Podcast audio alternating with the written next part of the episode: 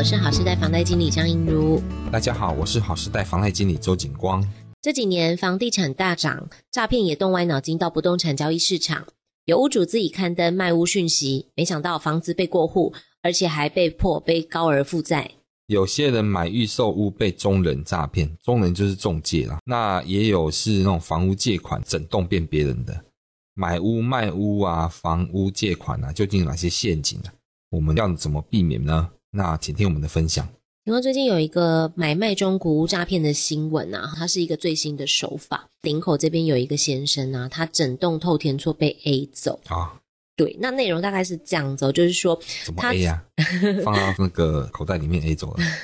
就是这个屋主啊，哈，他收下这个支票定金，交出权状过户之后啊，没想到居然没有拿到款项，但是房子已经被迅速转卖，而且拿去借款设定了，最后不但没有拿到钱，房子还遭到法拍耶。这有点夸张啊。对啊，嗯、因为你房子正常的一个买卖流程，它会有几个步骤嘛，比如说你房子在前面签约。那签约的话，就要先拿出一笔头期款，那就有人讲说是定金嘛，或者是自备款之类的。那买方拿出头期款，然后呢，卖方呢准备要交个印鉴证明啊，还有一些资料、权状啊这些要给代书，准备过户。房子的人他当然是先可能会做旅保，现在大部分都做旅保啦，嗯，会把所有的价金这些就是买卖的这些钱全部都存到旅保里面去，等到最后房产确定没问题的时候，对他们才会去把这笔钱给领出来，还是这样子。那所以说，其实你在前面收下支票啊、定金啊这些东西，你前面就应该先查证这个支票是不是正确的，是不是有效的。嗯哼，因为现在很多银行可以用甲醇来去查嘛，可以去查看看。等下如果说。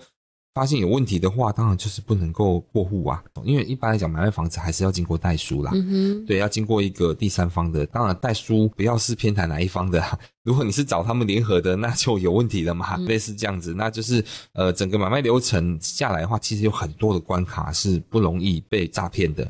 那那你这些关卡都没有注意到，然后被诈骗，这真的是有点夸张了。整个房子都被过户掉了，嗯、然后呢，呃，房子还被贷款。可是这样子看起来，这个房子应该是没有贷款的。嗯，对，应该是没有贷款才会有这种状况。如果是有跟银行有贷款，或者是跟其他人有贷款的情况之下，你要去清偿这个贷款，你就不容易被骗，因为必须要拿钱出来清偿，他才有办法结清嘛。那当然就会比较多一层保障。所以有些人说啊，银行贷款缴完之后啊，那个设定不要轻易涂销。可以先留着，可以让银行暂时帮你把关。嗯，如果说真的有人要帮你房子要过户、要结清、要转卖的时候，那银行那边一定会通知你啊，这个房子要结清的，一定要是你屋主出面去处理。那银行行员不会让其他莫名其妙的人来处理。嗯，相对的多少会有一些保障，这也是一种方式啦。有这个我有听过，很多长辈目前已经都有这个观念了，我觉得也蛮好的。就是贷款已经结清了，不需要找贷款，但是我先不要吐销。嗯，因为有的不管是小孩，或者是说可能是你比较亲信的亲友，都有可能去做这个过户的动作。对呀、啊，嗯哼。那这边的话还有一个新闻是说，没有收到钱，房子早被过户。有一对新婚夫妻呀、啊，他们不知道是不是真的夫妻啦哈，他真的就是想要到想要自售的一个屋主这边来做询问。嗯，然后结果就不疑有他嘛，屋主就觉得，哎整个过程都很愉快啊，然后，诶感觉这对小夫妻就是也很有诚意，想要买他的房子。嗯，对，所以就是变成说，他们就是针对这种自售的屋主啊来做下手，因为可能会比较轻易，因为毕竟房仲其实也是算是最前面的一个把关嘛。对呀、啊。所以其实你看这状况又来了，他你看他是说他房子没贷款，嗯，那想说房子慢慢卖，因为他回南部去了，可是要把台北的房子卖掉，那结果就引来这个新婚小夫妻要看房子。可是你想想看嘛，这就一个状况，就是你房子没贷款，那你就容易被他蒙骗啊，我这个这个可以给你钱啊什么，可是可能过户完毕之后，对我贷到款之后，我再把钱拿给你，嗯哼，类似这样的一个手法，然后让这个房子过户到他名字底下。导致就是说房子被过户了，不过当然啦，其实这个到最后还是要上官司去告，因为房子不会跑嘛，他又不是说把房子就是用缩小灯包一包，然后直接放口袋就跑走了，不是这样，所以房子还是会在的。只是到最后还是要打官司。然后去提出你的相关证据，说他没有给你什么资金，没什么钱，嗯，然后把这个房子拿回来，这当然就是要打一个很冗长的官司了。对，对啊，对啊。原本只是很单纯的想要卖房子，哈，获利了结的部分，可能就是变成说，就是搞得一屁股打死这样子。对啊，对啊。不过这个当然没有那么容易啦，真的要把你房子搞走，也不是那么简单。像这个没有实际给你金钱的状况来做交易的话，对，那其实都没有一些所谓的金流。我们在买卖房子都希望是金流，所以我们建议。所有的买方跟卖方哈，你们所有的资金的金流不要交付现金，最好都是由银行汇款，嗯，这样子会有记录。嗯，好，那再来就是说，一定要做旅保，因为我以前在银行的时候，我有遇过，就是也是遇到这次这种诈骗，那就是说他在买卖房子，结果买方他拿了一笔钱，很有诚意要买这个房子，他这笔钱拿出去，结果被卖方收走之后，那卖方拿去把它花掉了，嗯哼，这结果弄到最后，他房子是没办法过户出来的，嗯，那买方这笔钱就不见了，当然这次要打官司要回来，可是很辛苦啊，卖方有可能是用恶意的嘛，他就是故意要 O C 你的钱嘛，嗯、对，那这笔钱拿去还债啊之类的，我们有遇过。所以说，最后这种纠纷太多了，所以才会衍生出所谓的旅保诶这个机制。旅保机制就是由银行去开一个户头，呃，一个公信的银行去开一个户头。那这个户头银行会帮你把关，你把所有的钱存进去，谁都动不了。您在交易的当中，多的买卖房子的价金都会存在里面。等到确定房产都没有问题了，所有的交易都完成了，手续都完成之后，双方签字才能领到这笔钱。嗯哼，哎，这是对买卖双方都是一个保障。不是只有中古屋的买卖哦，连新屋、预售屋跟建商买房子都可以使用这种履保。嗯哼，对，大家都有保障。等一下后面我们会讲到有一些预售屋，你买预售屋的时候，那也是一样嘛。你前面这么早就要先丢钱出来，那给建商，建商他再盖盖盖，他盖到一半跑了怎么办？嗯，对，这也是一个问题。所以说这也是就是绿保真的是可以帮助大家，所以大家可以注意一下。那我们跟大家分享一下哈，就是说，因为其实还蛮常遇到这种诈骗的部分。那在中华民国地震公会这边呢、啊，有帮大家就是整理出房间不动产的诈骗模式有十种哦哈，我们跟大家分享一下，大家可以先留意。第一个话是先承租后出售哦，对。那第二个的话是属于利用空屋空地，假装是屋主或者是地主对外出售。嗯，那第三个的话是利用非上班时间或例假日签约，让买方来不及做产权调查。嗯，第四个是急买或急卖，买卖价格跟市价显得很不相当，买方向卖方表达着说急着过户，所以他愿意支付比一般的人高的这个头期款，取得信任之后拿到所有权状，就赶快跟银行这边办高额贷款。那最后买方拿不回尾款，但是他也拿不回房子。再来的话就是说，呃，委托中介假卖再假买，同时办理书状补给，嗯、就是补发权状的概念。第六个的话就是说，要求现金交易，而且金额蛮高的。嗯，好。第七个的话是签约金过高，付款要求迅速。哦，嗯。嗯第八种的话是指定银行贷款，或者是中途去变更贷款的银行。嗯嗯，对。第九个的话是中途变更地震室代书申请登记。好，先用真的地政士来骗取你的信任，再换成假冒的。嗯，或者是说买方要求要指定地震室，不许卖方找其他人，借机在这个合约上加入不合理的条款。嗯哼。那第十种的话是虚报契约价格超额贷款。嗯哼，其实这几个十大条款里面呢、啊，我觉得都蛮漏洞百出，其实都有一些小细节。如果说买方或卖方只要再稍微多加注意，其实都可以避开这些东西。嗯，其实我分享一下，我以前在银行的时候，我们都是做买卖的案件比较多。嗯，那买卖案件的话，会有遇到一些状况，我曾经就有遇到了几个问题，一些状况，大概跟听众们分享一下。嗯就是说，像你在买卖这个房子的时候，哈，一定要找一个就是公证的代书，那它必须要是工会的。你可以去上那个代书工会网站，那它有工会去认证的，它必须有牌可以执业的，这是很重要。对，因为代书它肩负着你的房子的过户，还有肩负着你们所有的价金的一些流程，哎，这些钱的流程，这个部分代书就很重要了。第二就是说，像慎选中介。你在买卖房子的时候也要小心中介，因为中介参差不齐，中介也有分，就是有些人可能参差不齐的，他你不知道他背景是曾经做过什么的，对，他也有可能是有案底的，嗯，还有之类的，然后来去当中介，那他是不是有一些歪脑筋就要小心了？嗯、像是我有遇过，就是中介三角签，大家有听过三角签？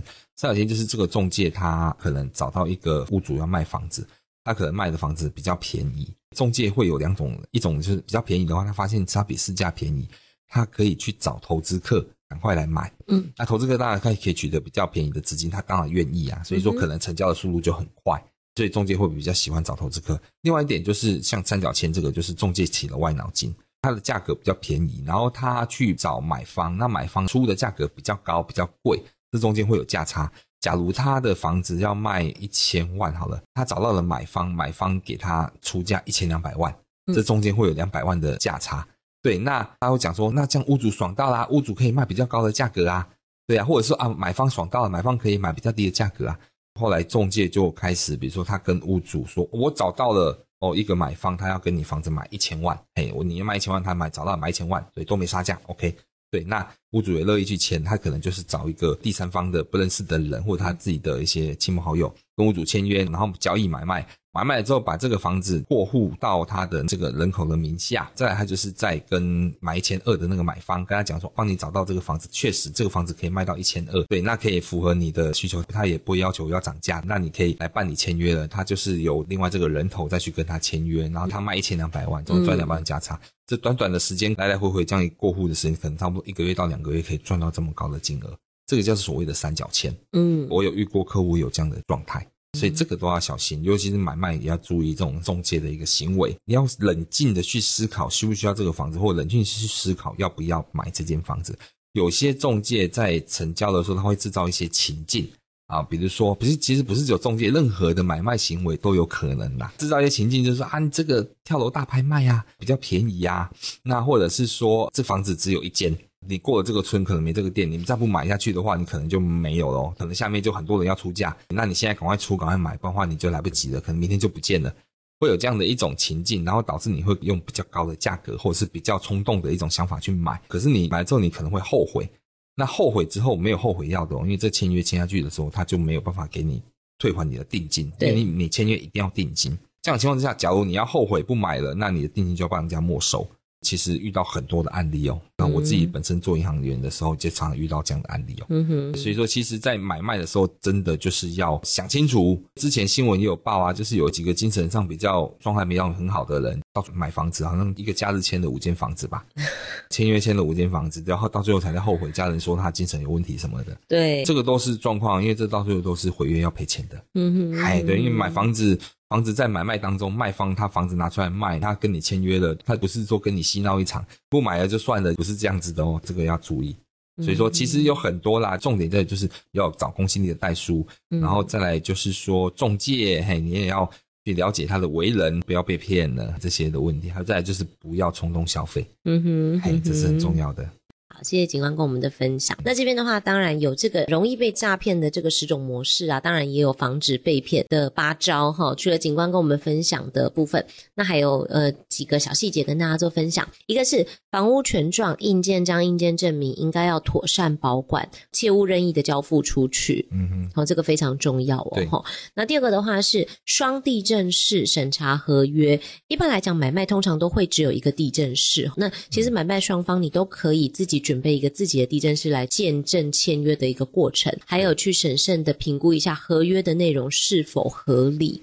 对，那第三个的话是委托有公司登记的房仲公司。嗯，好，刚刚警官跟我们分享，当然就是说比较好的这个中介公司，基本上来讲，他在用人的时候，他可能也会比较有前面的一个把关。那当然大家都会更有保障这样子。嗯哼，所以千万不要想说，哎，这边的中介费比较便宜啊，一趴两趴啊，我就找这种小中介公司来办。其实真的贪图这种蝇头小利，有时候真的影响到你后面的权益会非常的严重。那第四个的话，就是在签约的过程当中，哦，在签约前就必须要做足这个产权调查。嗯。其实基本上来讲，你透过中介去看屋啊，如果说大家都有这样子的经验，其实中介都会给一份就是不动产说明书，里面就会有个产权结果。产权调查的一个结果。那如果说你不是透过中介买房子，你一定要透过比较信任的地震室去做这个产权调查。嗯，产权调查里面的内容大概会有土地建物权状謄本的一个所有权、设定抵押权，还有它的总评数。啊，这些比较细节的部分，那大家一定要稍微看比较仔细，或者是说地政士这边来帮你做一个比较详细的说明，还有了解。那第五个的话，就是说要求签订履约保证契约，由第三方机构，就是所谓的银行或者是建金公司这边介入交易的过程。好，它可以保障，就是说你在过户的一个过程当中支付尾款，这个钱都是已经进到履保了。合约完成之后，大家双方都应该要拿到各自应该要拿到的东西。你买的是房子，那你就应该要完成这个房子过户。那你是卖方，你就必须要拿到这个现金。大致上是这样子。那第六个的话，就是不同意买方自行过户，不同意买方向民间贷款。嗯哼，好，因为一般正常来讲，买方他如果要贷款，通常都会找银行。对，所以民间贷款的部分相对来讲风险会比较高。对，他不交付你钱怎么办？对，那第七个的话就是尾款收齐之后再交屋，这应该是最基本的啦。嗯哼，对，一定要进到履保之后再来完成这个交屋的一个过程。那第八个的话是向地震单位申请地籍异动及时通，一发现有误，马上就是申请异议或者是寻求专业的协助。嗯。那可以保障你自己的权益。那合约的部分呢，再三注意以上关键，否则啊，你到时候违约还必须要赔上一笔违约金，或者是甚至买方可能还要再赔上一笔定金。对呀、啊。那其实这个算是双地震式的一个制度，好处也还蛮多的。大家花一点点小钱，请地震室来这边帮你做一个把关，做一个防火墙。那其实我们刚刚谈到的大部分都是中古屋的部分哈，其实现在还蛮多民众喜欢买预售屋。那诶，是不是预售屋就比较不会容易被诈骗？景光？呃，也没有啊，也是会有这种状况啊。其实我们常常在讲预售屋，最怕遇到什么？遇到落塞厝嘛。哎呀，台语叫落塞厝，国语叫做什么？烂尾楼。哦，烂尾楼其实是大陆传过来的，就是盖到一半不盖了。嗯哼，这个早期在民国呃大概八十几年那时候很多。因为那时候房地产反反转，嗯，对，遇到九二一地震之后，房地产反转，然后往下掉，那房地产没人买，那些建商盖在一半的房子怎么办？我没人买哦，我还要继续盖下去吗？那我就不盖啦，我就倒啦，因为我后面没有资金再进来啊。还有那时候也是因为很多的建商，因为房地产在狂飙嘛，他那时候就是一案两案。我卖了一案，一案我才卖一半，我马上去盖下一案，这样子，嗯、对，用一样一样的方式收了这一案的一些定金，然后赶快去来盖下一案，嗯，这样会导致就是他的资金周转非常的不灵光，嗯，那他只要资金周转不过来，他就是直接就是倒了，那就产生烂尾楼。那这种状况的话，你房子预售屋都买了，那头期款都付了，其实在台湾现在还是很多啦。对，那都付了之后，就你房子一直没盖起来，然后在那边欲哭无泪，你要再找到建商再去求偿，这官司一打就很久。那就算打了他，他这个建商他有没有钱可以退给你，这也是一个问题。嗯哼，所以说其实千万要小心这所谓的预售屋的一些状况。预售屋其实就是要注意有些空头公司，所以建筑公司一定要慎选，就是说他的这家公司是不是真的有在盖房子的。还是说凭空冒出来就突然跟你讲要盖房子，然后你去调查他，他之前都没有做过这样的一些生意的时候，你就千万要小心了。对对对，那万一他可能帮你定金收收好了。那就烂尾楼了，真的，对，就一点了，对，一辈子的那个积蓄可能就就是都投在这里这样子。因为买房子真的是人生一个很重要的一个行为这样子。那地震局这边的话，它有针对民众，就是说购买预售屋啊，它有做了一些调查。嗯、那我们也是可以跟听众朋友这边来做分享，大概会有哪些手法？哦，如果说你一开始在接触到预售屋的部分，你就要先注意了。如果有遇到这样子的一个诈骗手法，可能就要特别小心。当预售屋在盖呀、啊，正在盖或者是在建的时候，当然大家都是看中了付款轻松，嗯，可能头款目前我看到最低好像还有六趴的。感觉好像在慢慢缴，慢慢缴，未来就是拥有一间新房子，非常漂亮这样子。那大概会有这几种方式，有七种方式比较常见。第一种的话就是说，网络专家教你怎么样集资买房，零元买房，嗯，我们一起来投资，嗯，对。那诈骗者他们会声称他们有独特的一个金融计划，有多少人成功了就获利了这样子，允许你零成本购屋，强调只需要给付一些一小部分的一个费用就可以等待这个未来。房子的升值，你就可以来分红了。嗯，啊，房子到底有没有过他的名下？没有啊，我们是集资的啊。哦，所以说我丢了很多的钱进去了，可是房子也没有到我的名下，那我只是集资，那房子到底是在谁的名下？当然，它会有个人头。我觉得这个概念就是说，哎，我们就是集资来买股票是一样的意思，但是它会挂在某一个人的名下，这就有点像吸金了。好，那这个是一个比较危险的地方了，然后因为毕竟这不是那么透明嘛。对，你之后假设说他可能会有跟你签订一些合约，可是那个合约你有去做公证吗？你有透过律师去做一些，它算是合法的一个文件吗？这样子？对，你要求证这个人，这些集资的这些人，他们是不是有钱的，有在做这个动作的？嗯哼，搞不好讲实在话，就那种路边那种乞讨的，他就是反正想到这个 idea 出来投资，其实这也都有。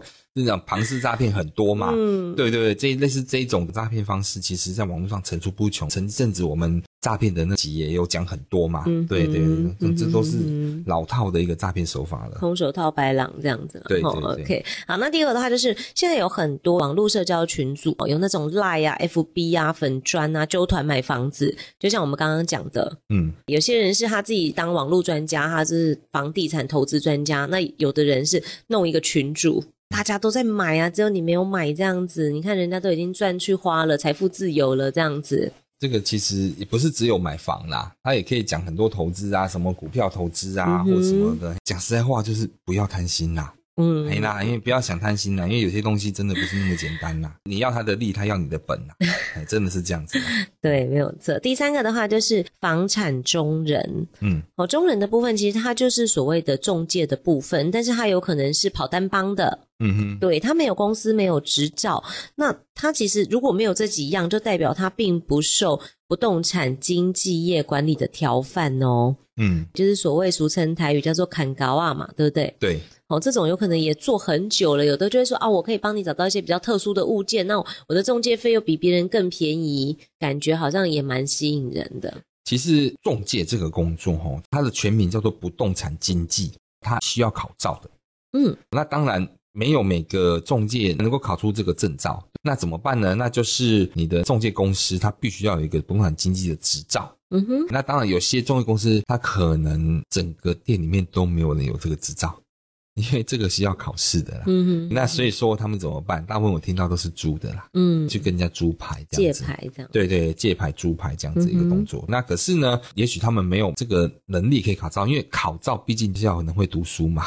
讲实在话是这样嘛？那会读书不见得会做业务嘛，不见得会卖房子嘛。那所以说有些人就是考照出来之后就专门租给这种卖房子的中介。他们也许是不太会读书，没有证照的话，可是他们有租牌，那就是算合法的。相对的，他们在交易的过程当中，那你就是要注意他的专业，还是要注意到他们的一些诚信上的问题。所以还是要多打听一下。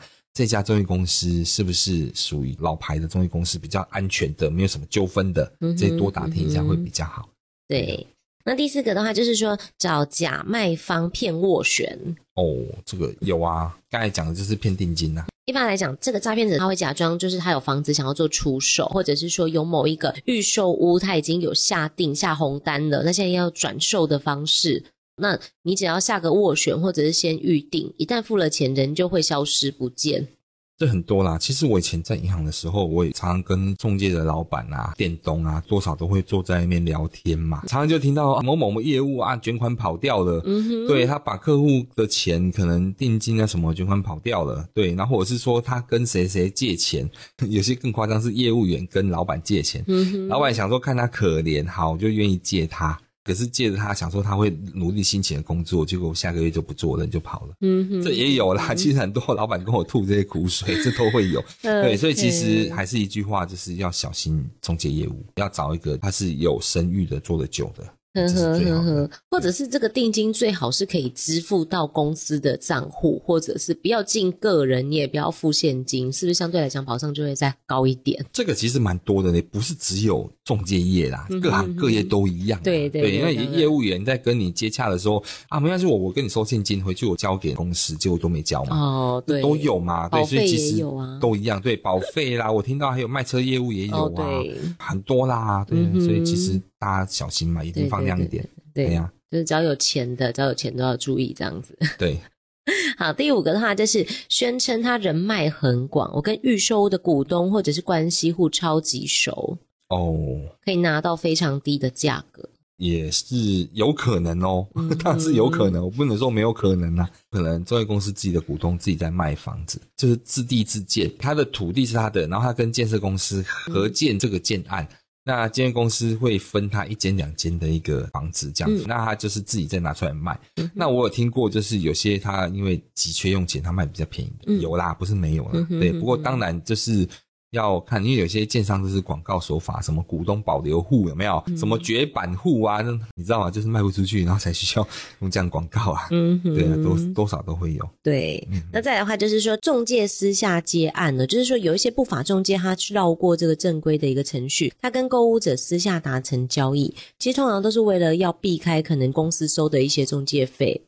有啦，哦，等于是做一些私案这样子，但是重点来的是说，当交易出现问题的时候，你并没有真的透过公司去做正规的一个记录，那中介真的不见的话，你真的就求偿无门了。这个当然一定是这样，就是公司嘛，它一定有一定的规则，我要收多少中介费嘛。嗯哼嗯哼，当然客户可能为了成交或者是为了奖金，他可能私底下讲说，我少收你一趴。哦，我们私底下来钱来处理就好了。但是也有另外一个反面的思考哦，有些买方跟卖方，他们为了规避中介不给他们收钱，他们私底下去成交，他不经过中介公司，嗯、这样这个也有哦。所以其实这是人品的问题啦。对，就是要承担这些风险的啦。对啦，对，对，对，这个是提醒大家这样子。嗯、那还有一个是说，中介只出示。附近成交价格较高的这个实价登录资讯，其实现在实价登录啊，真的很简单，建议大家就是可以自己上去看就好了，也不用就是说过度的相信你的中介提供给你的这些资料啦。对，因为现在的成交会比较透明，就是政府有开办的实价登录了嘛，大家可以上网去看，可以看得到这实价登录现在附近的行情，对，到底成交多少，而且现在是二点零。二点零是直接开放到就是哪一号哪一号都显示出来，嗯，是这样子。那早期你买卖房子可能不熟悉那个当地的行情的情况之下，有可能卖的会比较便宜啊，有可能买的会比较贵，嗯，这都会有。不过现在应该会比较少，因为大家都会去看，嗯，对，所以请大家就要多注意一下当地的行情跟状况。不要被他们中介的花言巧语洗脑。我遇过很多啊，这样相信大家买卖房子应该都会遇到啦。一组卖方在楼上，一组卖方在楼下，然后在中间乔价，可能差个三五十万，就会约来中介公司马上乔价格，嗯、然后一下子那个中介跑到楼上去跟买方讲说啊，我帮你多乔了，帮你多砍了两万，多砍了五万，多砍了十万这样子，你这边要拿点诚意，但是因为价格差没有差很多，他可能叫你再多出一些。那其实我们常来看，这就是中介的一个买卖交易的手法，它制造一个情境，会让你觉得说，哦，他真的在很努力帮你。对呀、啊，对对对，所以其实这蛮多的啦，就是为了要努力成交嘛。刚刚都是跟大家分享，就是不动产买卖的这个诈骗呐。目前的话，我们跟大家分享一下，就是说不动产借款呐，也经常会有诈骗的一个行为出现。在二零二一年的时候啊，有一个新闻是说，南投有一对夫妻啊，因为投资失利了。好，但是他们名下是有房产的，那他们拿去跟地下钱庄这边做借贷，拿房子做担保，结果对方只借他一百五十万哦，可是却过户了他这个千万房产，也闹上新闻这样子。嗯哼，那大致上来讲，就是说债权人的部分呢，他去反驳说他自己不是地下钱庄，那走上这个法律程序，他觉得签约的时候是双方合意的，跟我借这个一百五十万，当初你是答应我把这个房子过户给我的。那他就是说，做一个所谓的买卖付买回的部分，你是跟我用租的。嗯哼，这个其实我说明一下啦，他这个当初的状况是这样，就是说，现在很多那种民间的借贷，当然可以把它称之为地下钱庄，因为它利率比较高嘛。嗯，那它有些利率比较高的地下钱庄，他就看准你缺钱，需要用资金，那你跟银行又借不到，那他可能他也第一时间没有认识到我们好时代，那所以说他就只好找那种当铺啊或者地下钱庄去借钱。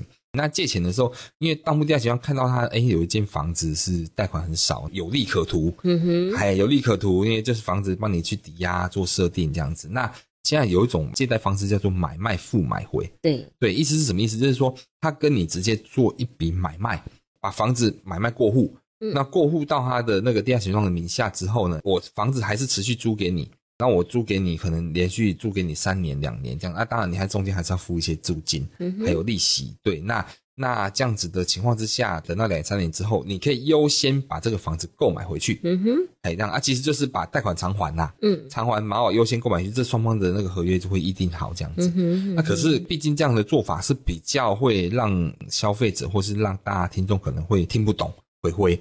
脑袋只想着说能够拿钱就好，嗯哼，也许他就是听信了这样的谗言，然后他就同意了这样的做法，嗯，导致就是哦，他可能三年之后，那他跟他讲说，哦，你这个三年到期了，那你的租金总共多少钱？那还有的那个利息多少钱？对、嗯、啊，都没都没有给我，那这样子的话，不好意思，我们需要请你搬走，房子不租了，也是这样子，啊，你也没办法买回来，对，那把你我们不租了，那请你搬走，然后屋主才会惊觉啊。好像被骗了的感觉，嗯，因为他以为他只是借了一百五十万而已，可是没想到却做了这样的一个动作，对，买卖付买回。那这个其实是现在目前有一些民间金主他们比较觉得说想做的一些方案。第一，他想要吃你的房子，嗯哼。那第二就是说，他们觉得他们债权比较有保障，嗯，因为他们可能借你钱，房子做设定，可是这个房子可能其实价值也许没那么高，或者是说他们觉得说你的状况比较不好，他可能有倒账的状况。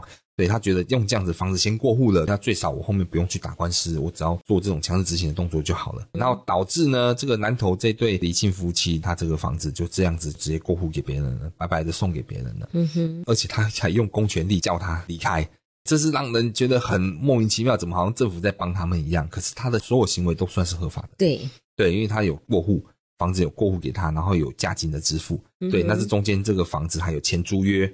还有租约就有租金，那还有他给他的这笔钱，还有利息在，这样一直滚，一直滚，一直滚，这房子就不见了。这个主要是这个原因，所以他们会觉得好像是受骗了。讲实在话啦，就是大家在做借款的动作，尤其是跟民间借款的时候，千万要小心这些细节。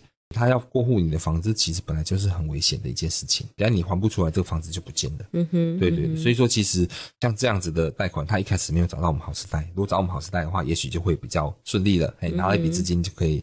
就过而且我们是渡过难关，对，渡过难关，而且我们是正规的上市上柜公司，不是地下钱庄，嗯哼，对，差别在这边，我们也不会过户房子，嗯哼，对，差别在这边，所以正常借款来说，就是只要房子做个设定就可以了，不需要去过户房子。对，我自己在看这个案子啊，就我跟大家分享一下，我看起来了，我觉得他其实这整个过程当中，他的他的程序都是合法的，就是说我今天跟你谈，我今天借你这笔资金，因为你已经找到我了，对不对？我今天借你这笔资金，其实你是急需要的。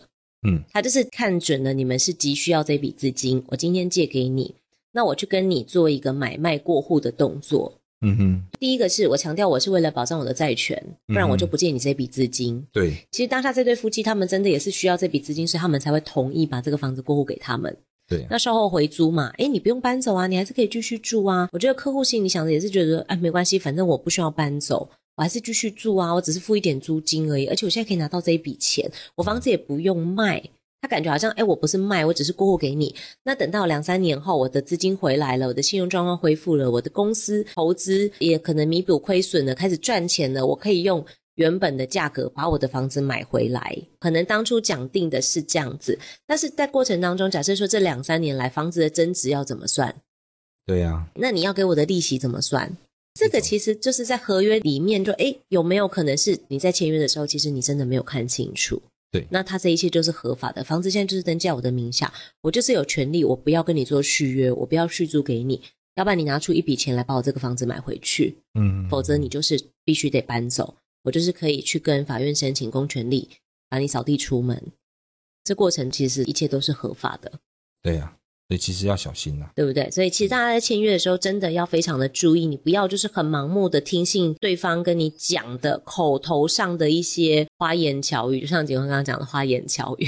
对啦，像那种就是高利息的那种，就不要去借啦。嗯、那种民间当铺的那种，那可能给你收三分利啊、两分利啊，那个其实三分利以上都是很高利息的。对啊，年利率三十六趴，其实政府规定利率只能到十六趴，所以他这都算重利罪了。嗯哼，对对对对对。那当然，有些人就是游走在这种法律边缘，大家在借款的时候要小心，尽量不要去借到这么高利的。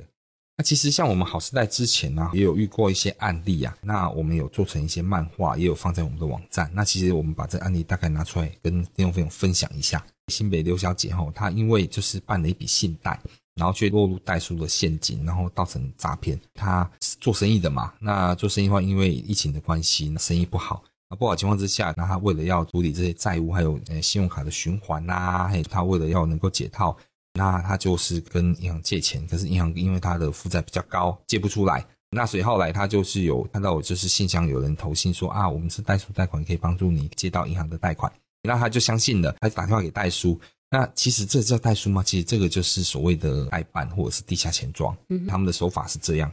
那他就是跟他讲说啊，我们可以借你一笔钱，那我们的利率虽然比较高，可是我们可以让你先把这笔钱借下来之后，把你的一些负债全部还一还、清一清，之后呢，你就可以转贷到银行去了。对，那虽然我们借你钱，但是我们房子需要做设定。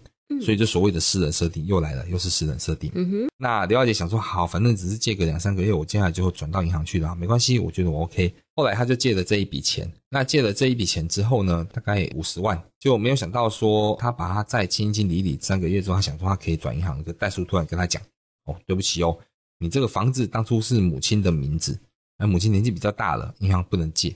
对，那所以说没有办法。那我建议你把房子过户到你的名字底下，然后我再借你一笔钱。”对，因为你中间还是需要一点时间，要跟银行培养就是信用。我再借你一笔钱，可以让你度过中间的这个利息的时间。还有就是，因为你房子要过户到你名字底下，要有一些什么增值税啦，嗯、什么什么税金啊，一百多万的税金，因为房子取得太久了，对，那税金要支付。我借你一笔钱，把这些支付掉。嗯，支付掉的话，那房子过你名字底下之后，将来才有机会转贷到银行去。哦，那刘小姐就听信他的话了，然后就把房子又从母亲过到他名字底下。那没有想到，就是说付了这么多钱，他借了这么多也是三分利，哎，那还有些手续费。那借了那么多钱之后，那结果呢，三个月就要转银行的时候，那大叔跟他讲说：“哦，对不起哦，你可能工作收入不稳定、不明确，对，那银行还是不能做，嗯，对，还是不能办这样子。所以说他就糟糕怎么办？那这笔钱又办不出来，那他就求助无门，已经借了很多钱了。”他跟大叔讲说：“我没关系，我再借你一笔钱，好了，让你能够就是度过这个难关。那你看你之后再过个三个月、半年之后，你的信用建立起来，你的你的资产建立起来之后，存折的往来建立起来之后，那再转银行这样子。那刘小姐就相信了，就这样一直下去，一直下去，就借到后面，他房子总共借连房屋贷款总共加起来借了八百多万。他后来发现不对，他怎么银行都转不过去。”他每个月付这么高额的利息，三分利耶，对，总共你民间就借了三百多，对，那他不知道该怎么办的时候，他就打电话到我们好事贷来，那我们的贵哥接到电话之后，跟他了解情况之后，发现这个状况我们也没办法帮忙，因为我们融资公司是不能做私设置后面的贷款，因为他已经有私人设定了。而且房子的借的金额也太高了，基本上已经几乎是他的房子的价格了，那真的没办法处理了。所以那我们贵哥后来就跟他讲说，我们算一算，其实你总共借的金额已经跟你的房地产的市价差不多了，你干脆就放给他不缴了，放给他们去拍卖处理就好了。嗯哼，对，那这样子的话，是不是你后面的利息都不用缴了，也不用被利滚利这样一直滚上去？后来刘小姐就想想，哎，好像也对。对，就如释重负哦，就觉得说这样子我最少不用缴那么多利息，他借出来那么多钱，已经把房子价值都借出来了，大家干脆就放给他们拍卖处理好了，嗯，我就不管了。这个案例其实告诉我们，就是说，如果你一开始找我们好事贷，也许就比较没有这么多事情。我们融资公司可以借一笔钱，利率也没那么高，真真的很吓人，三分利真的很吓人。我们有时候连一分都不到。那可是他借了那么多钱，无力处理，而且还被骗说转银行。其实很多客户。脑袋都会想着说，哦，反正后面可以转银行，后面可以转银行，可是其实没有想到说这是落入到一些民间业者的陷阱。嗯哼，我蛮多客户其实后面都被骗，甚至有些客户他跟我们办了贷款之后，有些民间的业者会去找他们游说，我这边先借你一笔钱，把你新兴二胎的融资公司的贷款清掉，清掉之后你就可以转银行了什么的。可是没有想到他借他钱，他也是要私人设定上去啊。嗯，他私人设定银行就是不行嘛。嗯，就是因为这样之后就被骗转成他私人的贷款，就三个月之后跟他讲说不行，变成就是借高利了，变成这样被诈骗了，还蛮多其实是这样的。所以其实各位听众大家都要小心一点。我们这次分享一些案例啦，就是说真的有一些客户打电话来跟我们讲讲讲，讲到真的都哭出来。但是有些时候我们真的也无能为力啊。对，真的是这样子。我很同情他，可是真的没有办法，因为已经走到这个地步，我们也没办法处理了。嗯哼，我希望就是说，因为房子真的是一辈子最贵的一个投资，所以如果说真的有这个资金上需求的部分呢，我们都还是建议大家就是可以走银行或者是融资的一个正常管道，避免去做这个地下金融借贷。以免雪上加霜。房子也是一辈子可能唯一买的一间房子，在买房子当中，可能要小心所有的一些陷阱、一些状况。那功课要做足，不要冲动消费，这样子是会比较好的。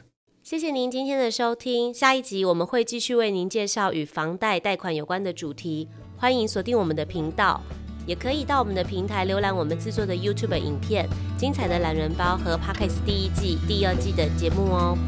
如果有什么想听的主题，或对节目有任何的疑问啊，也都可以留言或加赖告诉我们哦。我是银奴，我是景光，谢谢您，我们下周再见。